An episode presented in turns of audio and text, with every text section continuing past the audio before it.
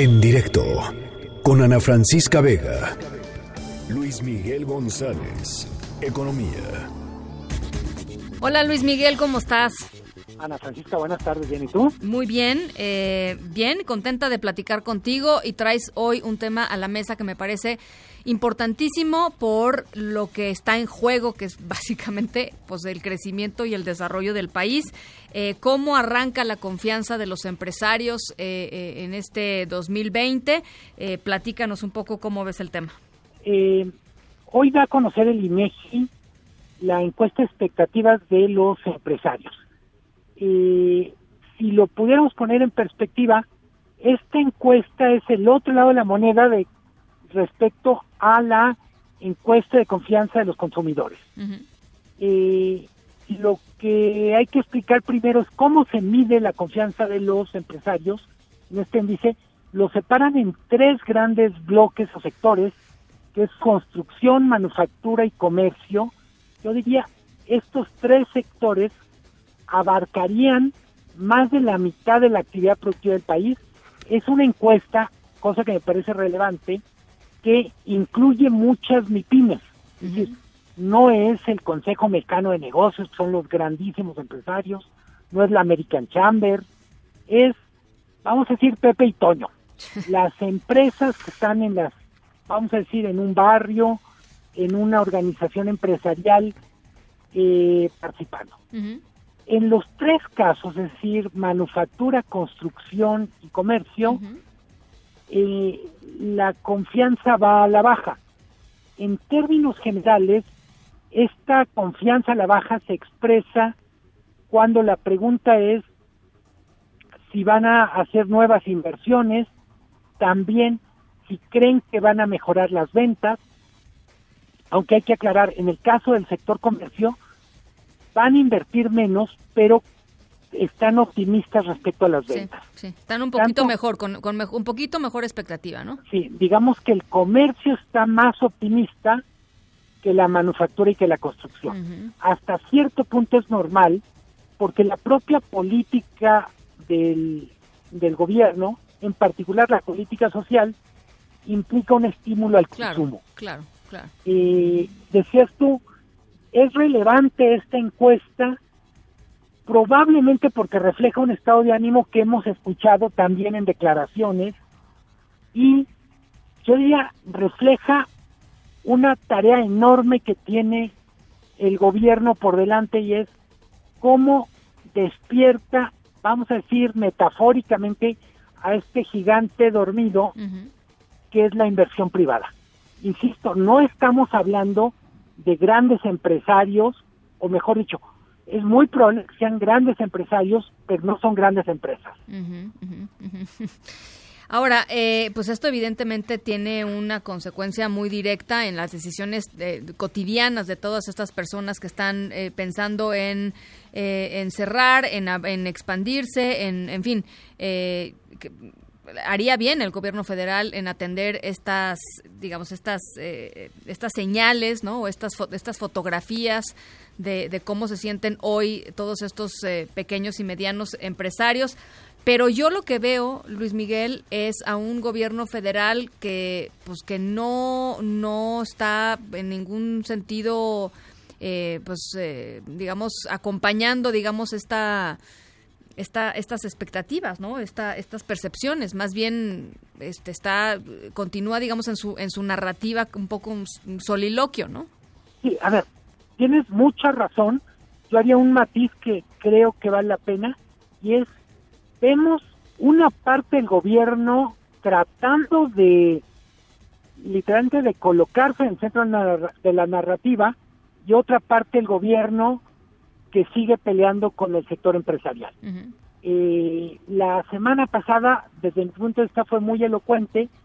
Tienes el jueves el anuncio de la integración de un grupo de trabajo encabezado por Alfonso Romo, una especie de gabinete de crecimiento, pero luego tienes al día siguiente al mismo presidente diciendo más importante que el crecimiento es el desarrollo y que él tiene otros datos. ¿Por qué es relevante esto? Porque tengo la impresión que es el gobierno, mejor dicho, una parte del gobierno sí entiende la necesidad de revertir esto y hay otra parte del gobierno que dice no, si, si al final nomás se la pasan quejándose y no invierten. La queja es parte del problema, es parte del mensaje que está mandando para explicar por qué no invierten y no solo es un, vamos a decir, no solo es un argumento, eh, no solo es buscar pretextos. Las condiciones no están siendo las mejores para invertir. Eh, cuando decimos, lo hemos comentado en este espacio, sobre lo que implica los cambios de reglas del juego, claro. Eh, con frecuencia pensamos que quien más le perjudica los cambios de reglas del juego son los grandes. La verdad es que el más perjudicado por un cambio de reglas del juego es el pequeño. Eh, lo pongo de manera muy simple. Si para una empresa constructora grande puede ser complicado lidiar con un cambio en reglamentos, imagínense para una empresa pequeña que tenía un solo proyecto y que le dicen, bueno, tú pensabas que se podía construir aquí con cuatro pisos, pues te tengo la novedad que son dos pisos y tú pensabas que había permiso para comercio y te digo que ahora solo va a ser habitacional. No, no, no hay margen, hay, o hay muy poco margen de maniobra para las, para las pequeñas y medianas empresas, ¿no? Entonces, con, con esa lógica me parece, la encuesta que va a conocer hoy el INEGI vamos a decir que es un instrumento neutro. Eh, el INEGI es un organismo del Estado mexicano, es decir, no es pagada por un organismo empresarial, no, no está defendiendo a un sector en lo particular, es una encuesta que lleva años haciéndose, por tanto lo que te permite medir es ya a lo largo del tiempo cómo estamos, y por decirlo de alguna manera estamos muy abajo en confianza empresarial respecto a cómo estábamos cuando empezó el sexenio. Sí. Eh, ahora sí, ya no es comparar a AMLO con Peña o con Calderón, AMLO frente a AMLO hace 14 meses. Ahora, lo que es curioso, fíjate, hoy hoy veía dos, eh, dos encuestas eh, de, aprobación del presidente López Obrador y las dos con, con, sus, con sus distinciones, digamos, pero en términos generales la tendencia es la siguiente. La gente está contenta con el presidente, aunque no está contenta con los resultados del presidente, cosa que es muy paradójica. Hay una pregunta que hacían en, la de, creo que es Massive Collar, que decía si AMLO es el líder que el país necesita y abrumadoramente la gente dice que sí. Pero luego a preguntas sobre seguridad pública, sobre salud, sobre economía, sobre economía, pues base, bueno, incluso sobre combate a la corrupción, son más la gente que cree que no se está haciendo todo lo que se que no se sí que no está bien pues, resultados no se tienen los resultados que se esperan. y es muy curioso con, con, el tema de empresarios es muy importante desde mi punto de vista destacar eh, más allá de la opinión que la gente tenga sobre un empresario en particular los empresarios como colectivo son responsables de asumir riesgos para generar empleo, para generar riqueza. Si ellos no están motivados, no creen que hay condiciones, pues tenemos un problema simplemente porque no se van a generar los empleos que necesitamos. México necesita generar más de un millón de empleos al año, y empleos fundamentalmente para responder a la dinámica poblacional. El principal factor que genera empleo es inversión privada.